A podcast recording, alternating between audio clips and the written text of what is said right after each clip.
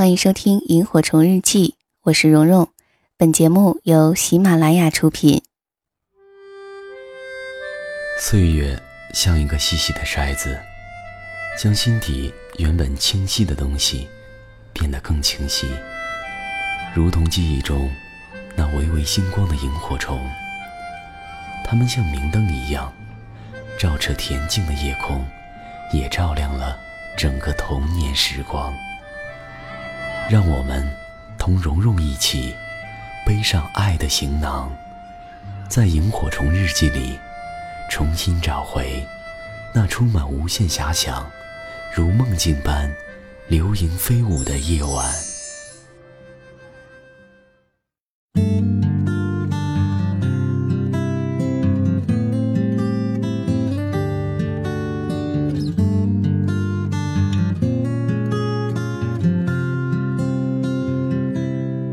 已经记不清这是小苏第几次这样大哭了。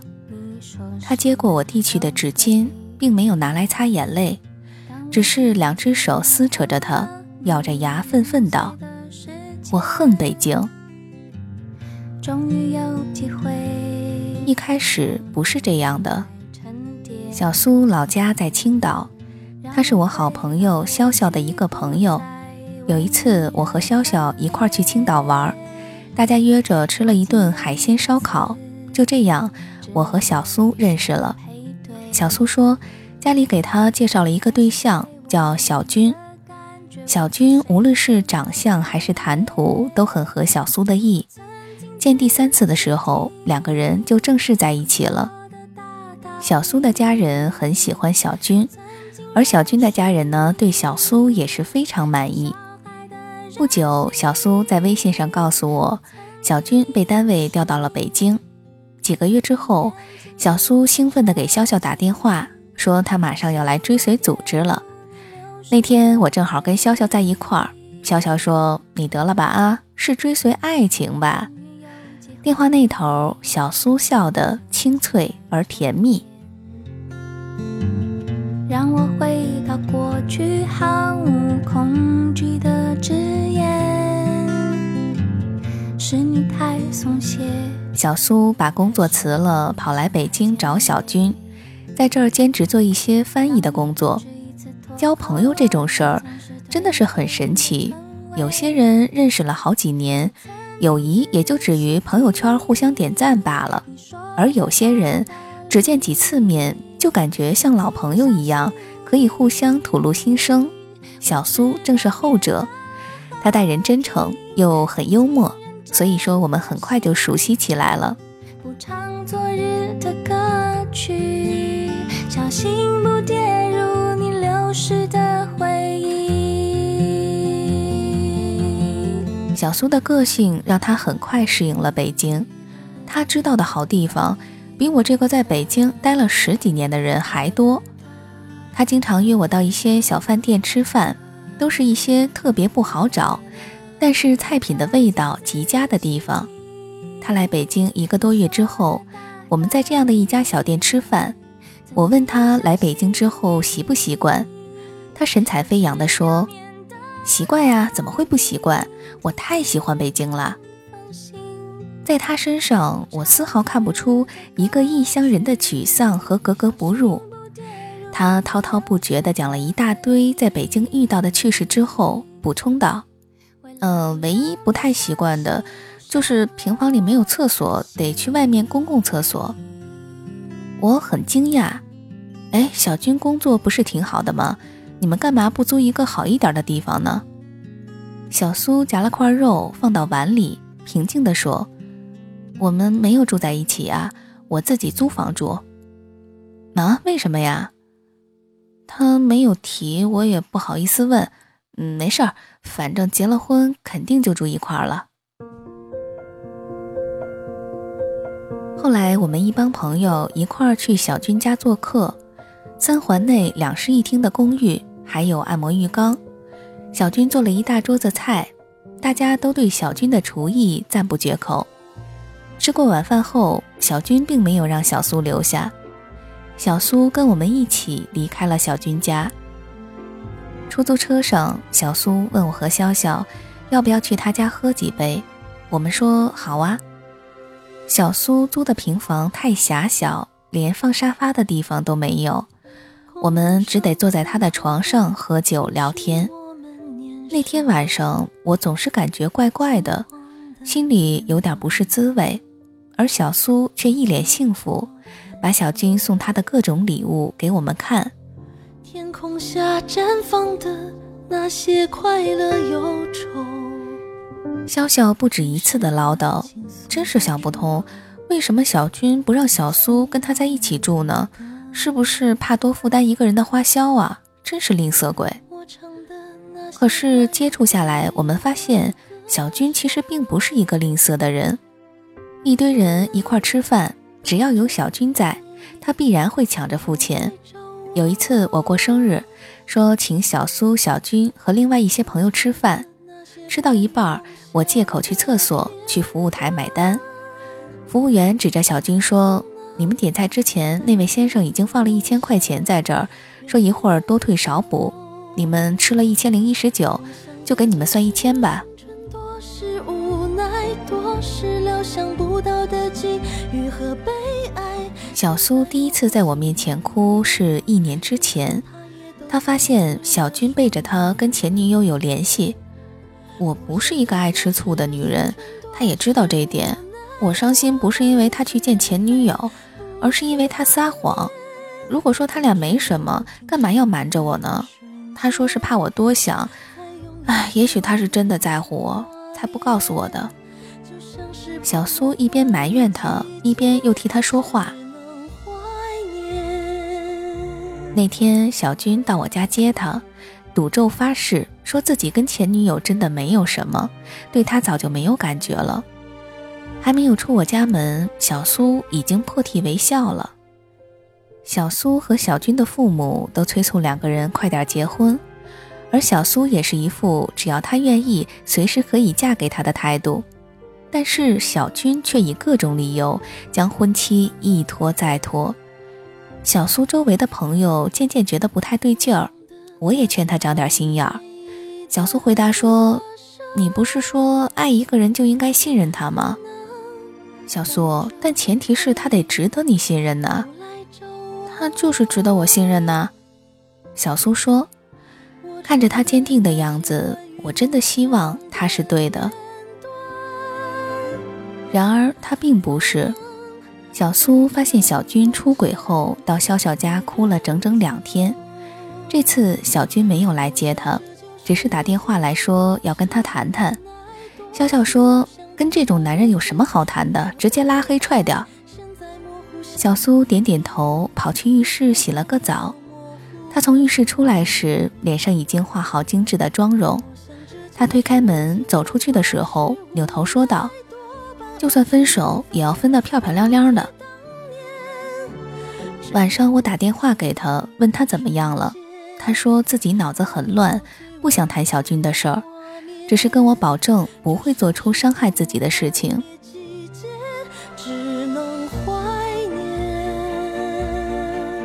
几天之后，他来我家找我，潇潇也来了。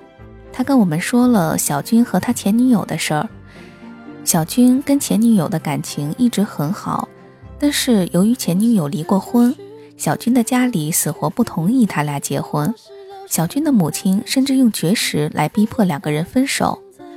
前女友不忍心看小军左右为难，这么痛苦，就跟小军分了手，离开青岛，到北京来打拼。得知小军来北京之后，前女友跟小军联系上了。小军出于对他的愧疚，同意跟他见面。见了几次之后，一时没把持住，两个人上了床。我说：“小苏，你有没有想过，他是为了前女友才跟单位申请调到北京的？他其实一直爱着她，而跟你交往，可能完全是迫于家庭的压力。”小苏说：“不会的。”他说过，第一次见面就对我有很特别的感觉。他跟我保证不再见他，我已经搬进他家了。我说：“可是你保证过不会做出伤害自己的事情。”小苏说：“我没有啊。”然后他突然明白了我的意思，沉默了。半晌，他低声说：“我知道这样很傻，可我可我就是放不下。”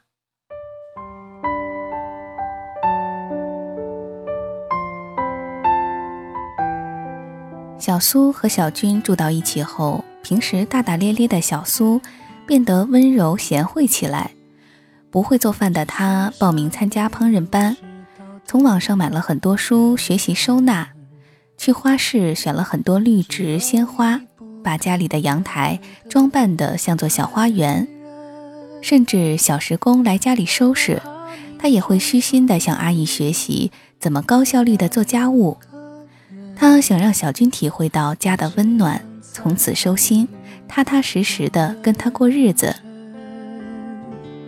但愿情深，让经过的人为你转过身，不肯然而这一切并没有什么用，两个人频繁的吵架，小军回家越来越晚，有时候甚至夜不归宿。潇潇跟我们一起出来玩的次数明显减少了。后来潇潇告诉我，每次跟小苏见面，他都会讲自己跟小军的事情，而且大多不是什么好事儿。作为朋友，我肯定会尽量的支持他，可是我不可能每次他需要我，我都去陪他。我不想自己的情绪受到太负面的影响。每次跟他聊完了，可能他会好受些，但是我会很沮丧。这世上没有迟到的缘分。每次跟小军吵完架，小苏都会找我哭诉。有一次，我终于失去耐心，我说：“你干嘛不跟那个混蛋分手啊？”小苏说：“他不是混蛋，情侣之间吵架很正常啊。我们要在北京买婚房的，他为了我们的未来打拼，工作那么忙，在公司熬夜加班，是我不好。”我不应该抱怨的，该多体谅他才对。我听着直翻白眼儿。小军的前女友不知道通过什么方式知道了小苏的电话，从前女友的口中得知，两个人一直就没有断过联系。小苏找小军对峙，希望小军告诉自己，这只是前女友的一个恶意玩笑。没想到小军承认了前女友的说法，不仅如此。小军还承认自己重新爱上了前女友，但同时又表示，自己虽然没有一开始那么喜欢小苏，但是对她还是有感情的，愿意继续跟她尝试。已经决定好了，做个做梦的人。所以他的意思就是自己要脚踏两只船，你要么同意，要么滚，是吧？好久没出现的潇潇激动地说。小苏啜泣起来，看着他的样子，笑笑心软了，不再说话。小苏一边哭一边说：“我老想着之前他说对我有很强烈的感觉，对前女友已经没感觉了，一定是因为我太作，才把他推向了前女友。快两年的感情，我心里真的是没法说放就放啊。”小苏，他都骗了你那么多次了。为什么你还相信他说的那些话呢？你是用他的说辞去分析你们的感情，而不是正常的逻辑，所以你没法清醒。你现在完全是被他操控着，他都那么奇葩了，你竟然还觉得是自己的错？不是说他没有不对的地方，当初我们在青岛那么开心，搞成现在这个样子，肯定不是他一个人的问题，而且我确定他是爱我的。不是都说舍得为你花钱的男人才是真爱你的男人吗？我打断小苏，小苏为你花钱不一定是出于爱呀，也可能就是比较大方而已。对当初的迷恋，让你看不清一个非常明显的事情。不管当初他是真情还是假意，当初的他是当初的他，现在的他是现在的他，已经不是同一个人了。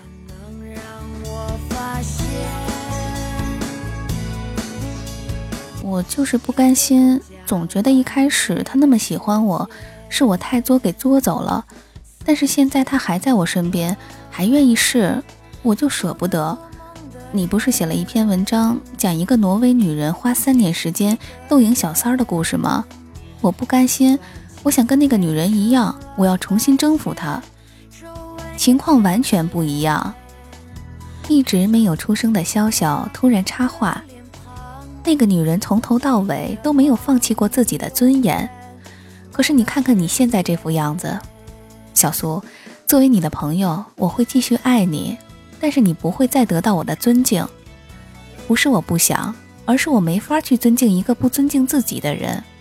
你跟他继续耗下去，你就是在侮辱你自己。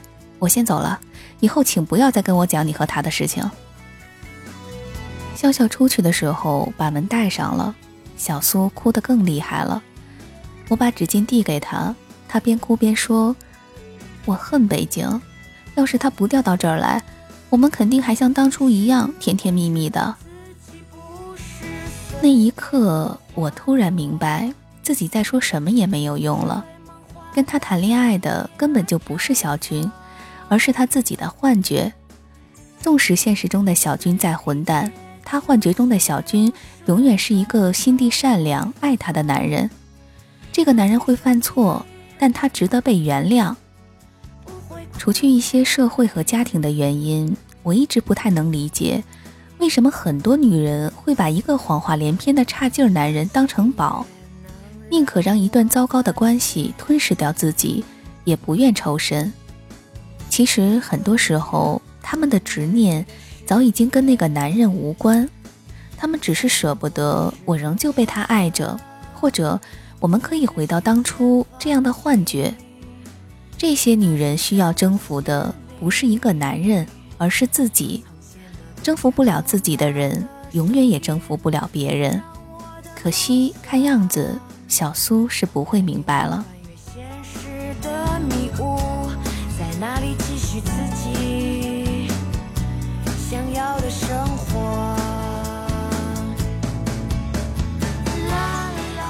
这里是萤火虫日记，我是蓉蓉。嗯，昨天的节目里面，刚刚和南风一起讲了毛路和赵家河的《我们为什么会分手》。巧的是，今天的故事也是来自于作者毛路。那故事当中提到的那个挪威女人挽回自己丈夫的故事，其实之前我有在朋友圈看到过很多次了，一直没有留意到作者是谁，没想到也是出自于毛路。那索性就在下期的萤火虫日记吧，来讲这个故事。呃，另外呢，有听友问说，我的节目都在什么时候更新？是这样的，每周一的晚上十点都一定会更新一期晚上十点的节目。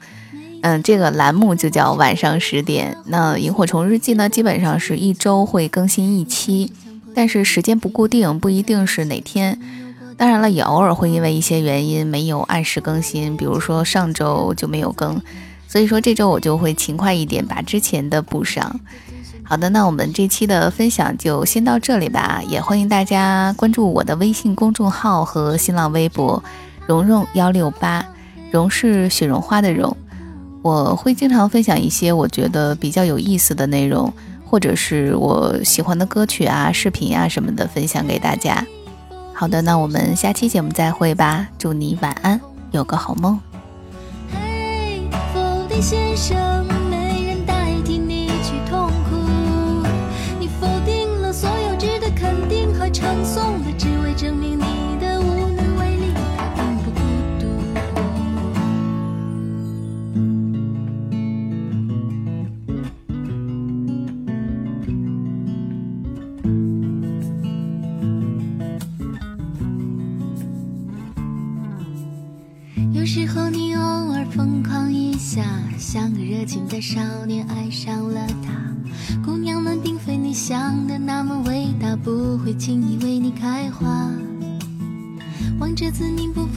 己的灵魂，还没绽放就已经枯萎。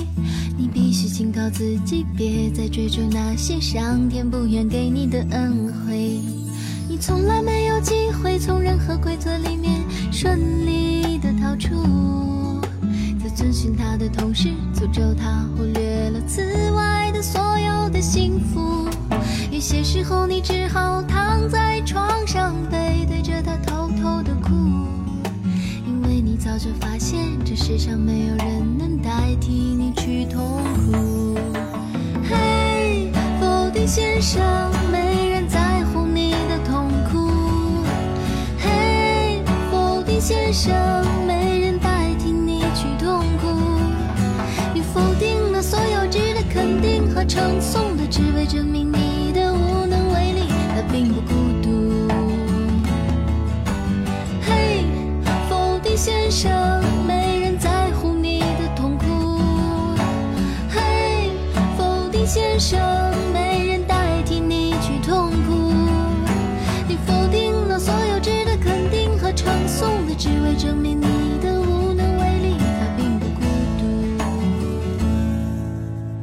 有时候你像个傻子一样，与这个华丽的世界格格不入。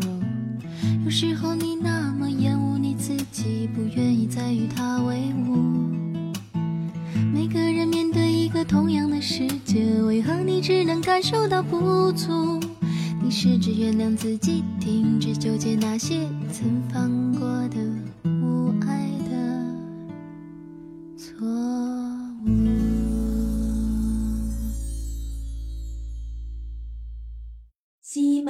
想，听我想听。